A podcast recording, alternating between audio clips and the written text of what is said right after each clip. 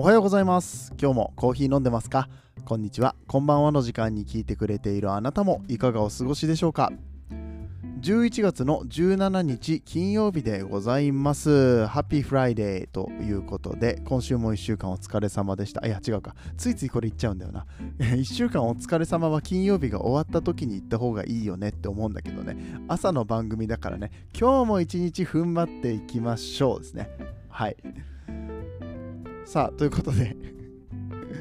Friday ですね。あそうそう。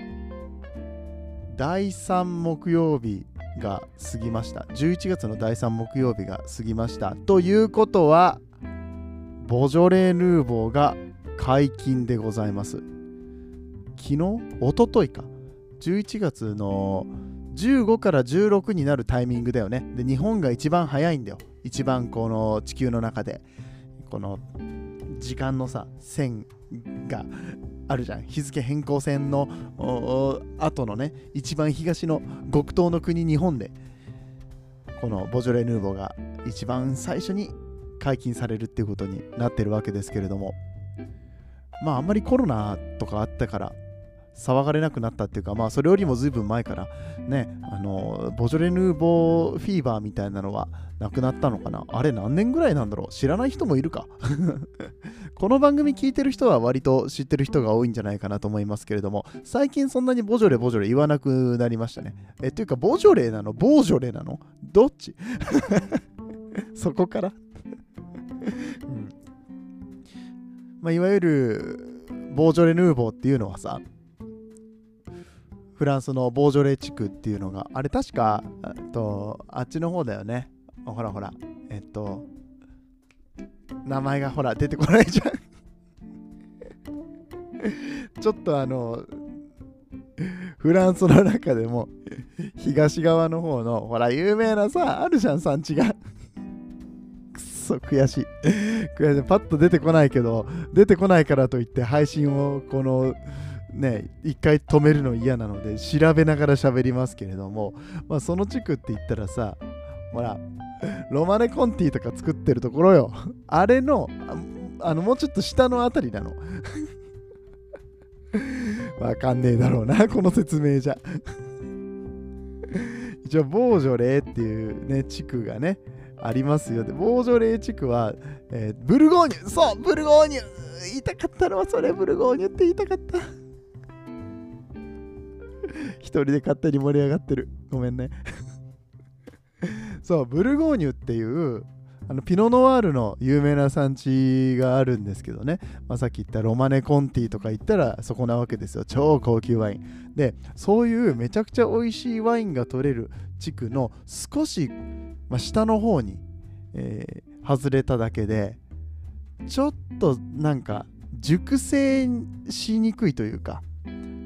まあ、ぶっちゃけあんまりレベル高くないよねっていうワインがたくさん取れる地域があるんです。それがボージョレーです。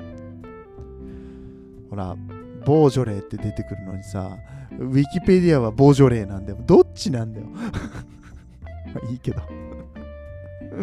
うん。だから一応、ボジョレーはブルゴーニュワインの一種っていう風に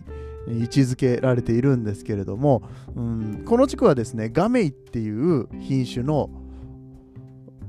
ブドウがよく取れることで有名です。で、このガメイが、ガメイだけでそうな、いわゆる10年、20年熟成させて飲むような品種のワインじゃないんですよね。ブドウじゃないんですよ。で、じゃあ、このブドウ、ゴミなんかとか、このブドウでできたワインは安物なのかっていうところで、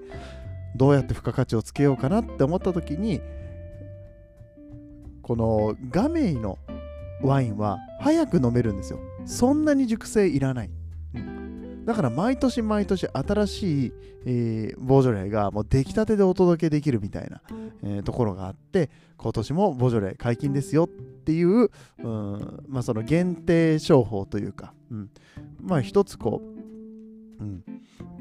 付加価値をつけて売っていくとで特に日本なんかでは飲みやすいワインが好まれますよねなんか香りが複雑で芳醇なとかしっかりと熟成されてあもちろんあのしっかりめのワインが好まれる傾向にはあるかもしれないんですけどボジョレって結構軽いんですよ、ね、あの熟成度合いも少ないですしもともとさブルゴーニュのピノ・ノワールも割と軽めだしね、うん、そうカベルネ・ソービニオン的なそういうしっかりとしたどっしりとした味ではないんだけれどもこのボジョレだったら軽くて飲みやすいお祭りにはもってこいだよね。ね、あの普段からワイン飲み慣れてない人でも飲みやすいワインになっていたりとか、まあ、そういうところも相まって、えー、すごくこのボジョレーは日本で人気を博したんですけれども、うん、どうなんでしょうね。世界ではあんまりボジョレーだからなんだって騒がないっていうふうには聞きますが、うん、僕は結構ボジョレのワインはねあのちゃんとして使えば美味しいと思うんですよね、うん、結局あの安物で済まそうとしたらさボジョレに限らず他のワインもやっぱり美味しくないわけでしっかりとした、うん、まあ言ったら、えー、3000、4000ぐらいのラインのボジョレ・ヌーボーを買ったらね 結構美味しいと思うしあとボジョレは熟成にあまり向いてないですよって言ったけど全然数年だったら寝かせて美味しいワインだったりもするのでうんまあ、そういうのもたまに出てきますよね。5年前のボジョレとかね、うん。そういうのも美味しかったりしますよね。というところで、ボジョレ・ヌーボーの小話でございました。うん、この番組は、コーヒー沼で泥遊びと言いまして、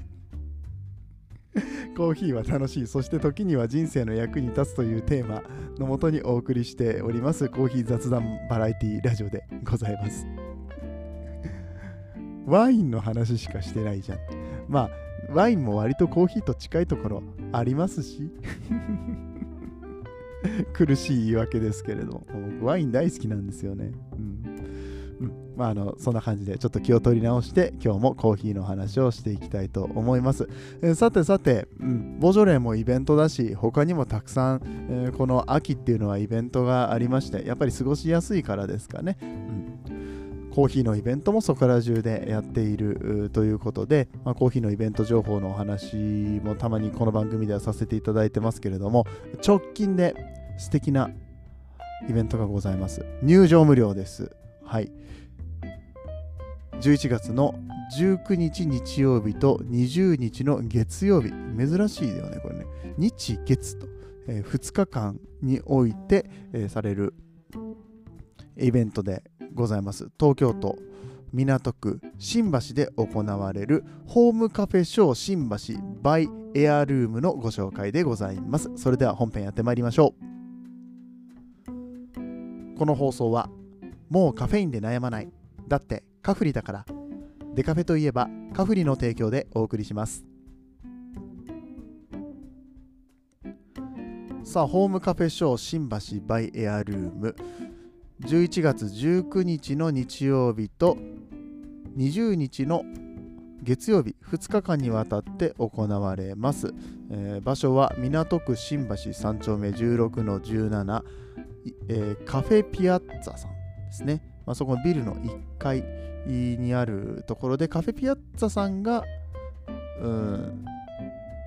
その場所の名前ですね、うん、JR 新橋駅から徒歩3分。で入場無料となっております。え時間がね、朝の11時から夜の7時までやってるということで、これさ、6時で仕事上がったらギリ間に合うやつじゃねって僕は思ってます あ。ちなみに僕は5時半に終業なんですけど、朝ちょっと30分早めでね、いけるんじゃないかなって思って。うん。これ結構さ、サラリーマンの人とか、日曜日にちょっと東京出てくのだるいな、みたいな人も多分いると思うんだよね。ちょっとこう、さ、神奈川の方に住んでる方とか、埼玉の方に住んでる方とか、東京、うーんって。仕事じゃない日に東京に行くのはうーんって。まあ、かくいう僕も千葉県の、まあ、ちょっと東京とは遠いところに住んでまして、そっから行くのはって思ってたんだけれども。変な髪型したら片言になったんだ今、うん、思ってたんだけれども20日の月曜日にやってくれるんだったら出勤したついでに行けるのではって思いまして、うん、まあまあその前にまずこのイベントがどういうものなのかっていう話からしていきましょうか。はい。記事を読んでいきたいと思います。入場無料、お気に入りのコーヒーがきっと見つかる体験型ポップアップということで、まあコーヒーがたくさんあるっていうのは分かりますよね。体験型っていうことは試飲できるのかなっていうとこですよね。もうそれだけでも行く価値あるくないですか？ね、みんな飲みたいでしょ？美味しいコーヒー。しかも世界中のコーヒーを世界中じゃねえなアジア5カ国から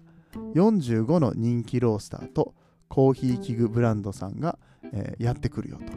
というところでございます。はい。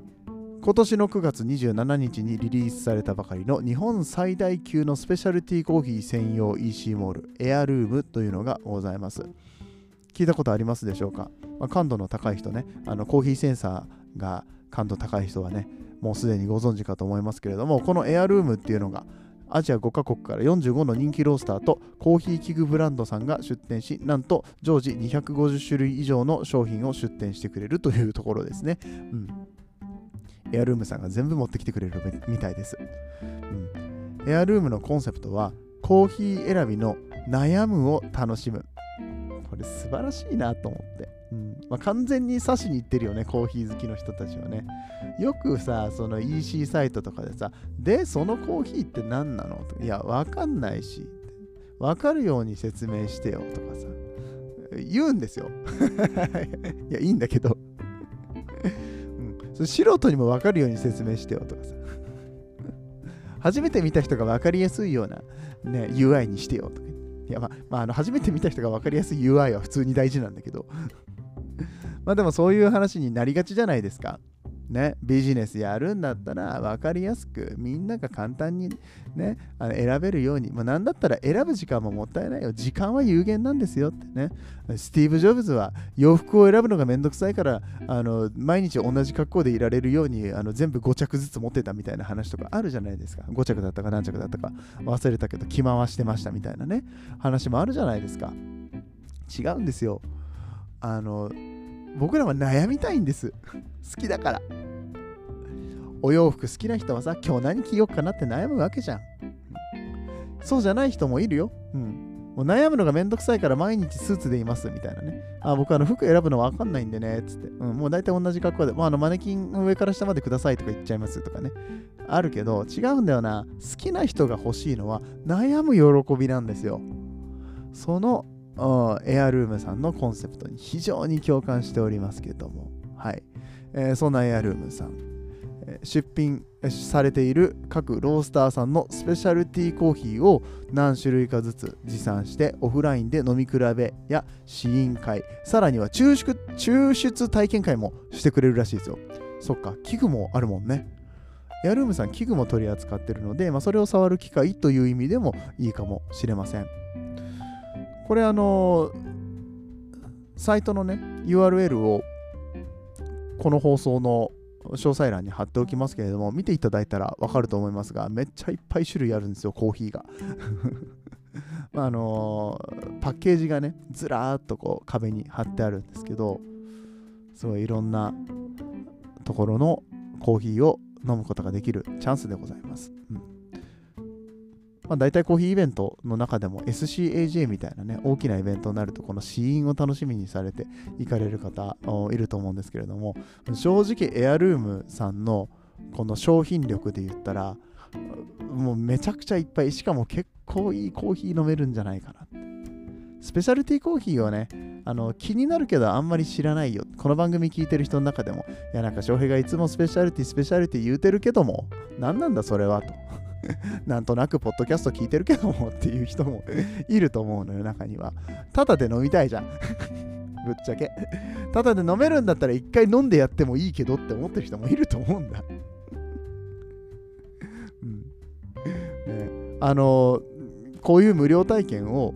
やりますよってことを大々的に宣伝しているところは無料で飲みに来るあなたのことを絶対にこいつ無料で来やがったみたいなことはね思わないからぜひ行ってください。もう、飲めるんだから。とりあえず行きましょう。ちょっと並ぶかもしれないけど。一回行って、まあ、実際にスペシャリティコーヒーを体験した時にこんなに違うんだ普段飲んでるあのコーヒーとこんなに味違うんだえでこっちのコーヒーはこれもめちゃくちゃ美味しいけどさっき飲んだコーヒーと全然味違うじゃんみたいなね体験ができちゃうんですよ行きましょう皆さん、はい、11月19日もしくは20日の2日間ですね。日月ホームコーヒーショー新橋 by エアルームでございます。ご自宅でよくコーヒーを飲まれている方もスペシャリティーコーヒー何っていう方も、えーぜひお気軽にご参加くださいと言われております。ちなみに、えー今回のこのイベントですねゲストバリスタゲストロースターさんいらっしゃいます、え1点目。デフィニティブ。パナマコーヒースタジオ様。出ました。パナシでございます。とある界隈では有名なパナシでございます。めちゃくちゃな高級なコーヒーばかり販売しているってね。最低3000か3500円からしかのねコーヒー置いてないですからね。そのパナパナシがって言ったらおかしいな。あのデフィニティブさんが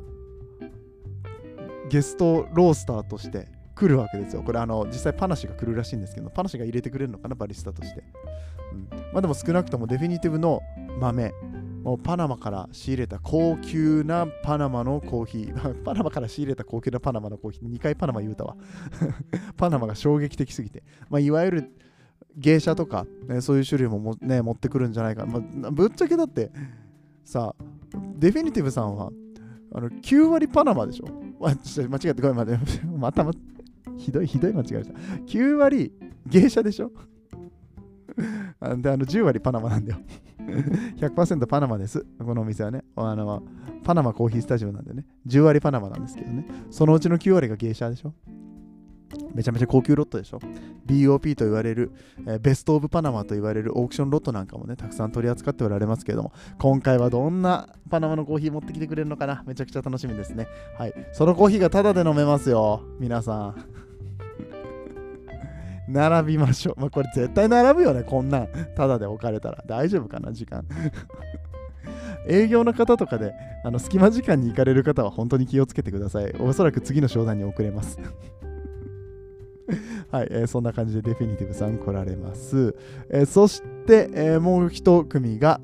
え群馬の敷島コーヒーファクトリーさんが来られます。敷島さんもね、素敵なロースターさん、僕行ったことはないですけれども、はい、えー群馬県でも、えー有数の敷地を持つ敷島公園のお隣ですね、まあ、めちゃめちゃ自然豊かな、え場所にあるこのコーヒー屋さんなんですけれども、うん、実は僕敷島さんはあのコーヒー飲んだことがないんですがもともとコーヒー飲めなかった方みたいですね、うん、コーヒーを飲めなかった敷島コーヒーさんのオーナーさんが飲めるようになってというか、うん。ね、そのスペシャリティコーヒーの魅力に引き寄せられて、うん、この焙煎所をオープンしたっていうようなお話で、まあ、じゃあ敷島さんについてはまたね、別でインタビューとかね、お店も行ってみたいし、えーしたいなって思うんですけど、うん。えーそんな感じで敷島コーヒーさんが来られますよと。これだから僕は楽しみなんです。まだ飲んだことがないし、お会いしたこともない方なので。ただ店の佇まいがめちゃくちゃかっこいいんですよ。うん、エアルームのサイトに行くと、まあ、いろんなロースターさんの紹介ページがあるんですけれども、敷島さんの紹介ページも当然ございまして、めちゃくちゃかっこいいんだよな。焙煎機はディードリヒですね。これは7キロ、違う、7キロ釜かな。新しいやつだったら、あ、じゃあ、古いやつだったら6キロ釜。ちょっとわかんないけど、ディードリヒの、えーコーヒー焙煎機をね、えー使ってらっしゃいますね。うん、いや、もう一個大きいサイズかな、これ。うんはい。ごめんなさい、ちょっと、あの、普通に見ちゃった。普通に商品紹介ページ見て一人で盛り上がってしまった。ダメだね。最近さ、一人で盛り上がりがちなんだよ。みんなを置いてけぼりにするでおなじみの 翔平さんですけれども。うん、でも本当にみんなにこう体験してほしいからね、えこうやってイベントの紹介をさせていただいた次第でございます。さあ、エアルームさんの話もちょっとしたかったんだけど、少しだけしようか。エアルームって聞いたことあります？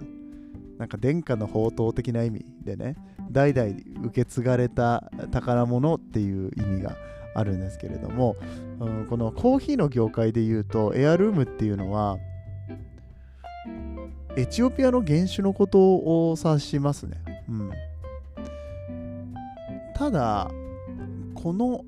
エアルームさん、うん、この今回の EC モールのエアルームさんね、ちょっと違うんですよ。綴りが heir LOOM で、もう普通はエアルームなんですけれども、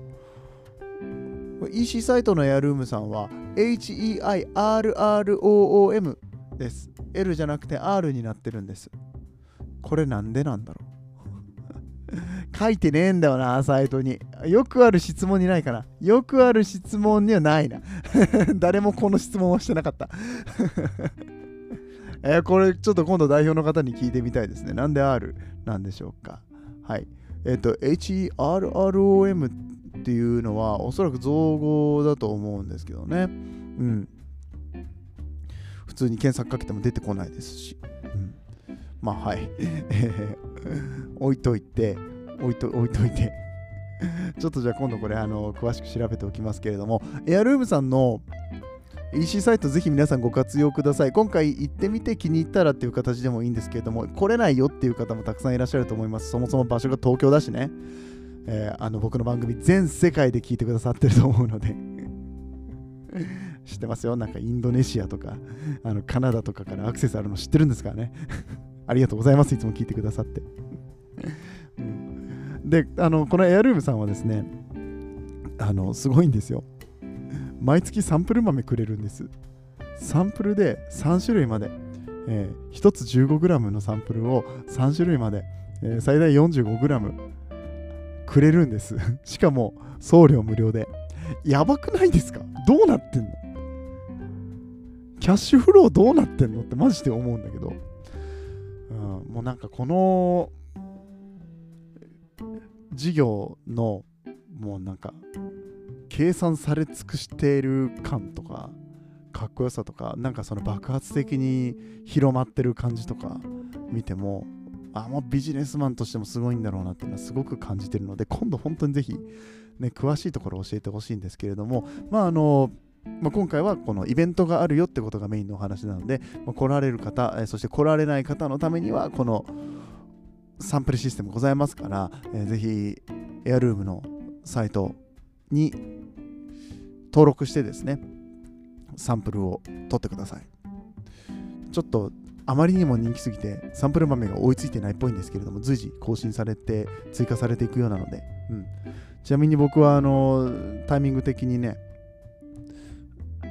あんまりこのサンプル豆が なかったから、2種類しか置いてなかったから、もう2種類注文しました。うん、3種類目を待ってられなかった。面白そうな豆がね、またあるんですよね。ロニックっていう蔵前のコーヒー屋さんがあるんですけど、みたいな話をしだすとまた長くなっちゃうから、ロニックの話もして、ね、はい。すいませんね。はい。また一人で盛り上がりましたね。はい、盛り上がりすぎておりますけれども11月の19と20はより盛り上がる日となります皆さん新橋でお会いしましょうちなみに翔平はおそらく11月19日の日曜日の終わりがけにちらっといけるかなって思ってます。はい、えー、ちょっと11月20日は別の用事があるというのと、えー、月曜日じゃないんかい あんだけビジネスマンは月曜日に行きやすいんじゃねえのっていうことを言っといて、翔平は月曜日じゃないっていうね。日曜日です。11月19日の日曜日に、えー、エアルームさんのこのイベント、ホームコーヒーショー行ってまいります。えっと、19日の昼間はですね、全く別のイベントに参加してるんですけども、その話についてはまた明日お話しさせていただきたいと思いますので、お楽しみにお待ちください。あ、だから11月19日、東京に行かれる方、東京近いよって方は、えー、日拠点で、えー、2箇所で会うことができるかもしれませんね。楽しみにしております。えー、それでは今日はこれぐらいにしておきましょう。皆さんにとって今日という日が素晴らしい日でありますように、そして素敵なコーヒーと出会えますように、お相手はコーヒー沼の翔平でした。次はどの声とつながりますか？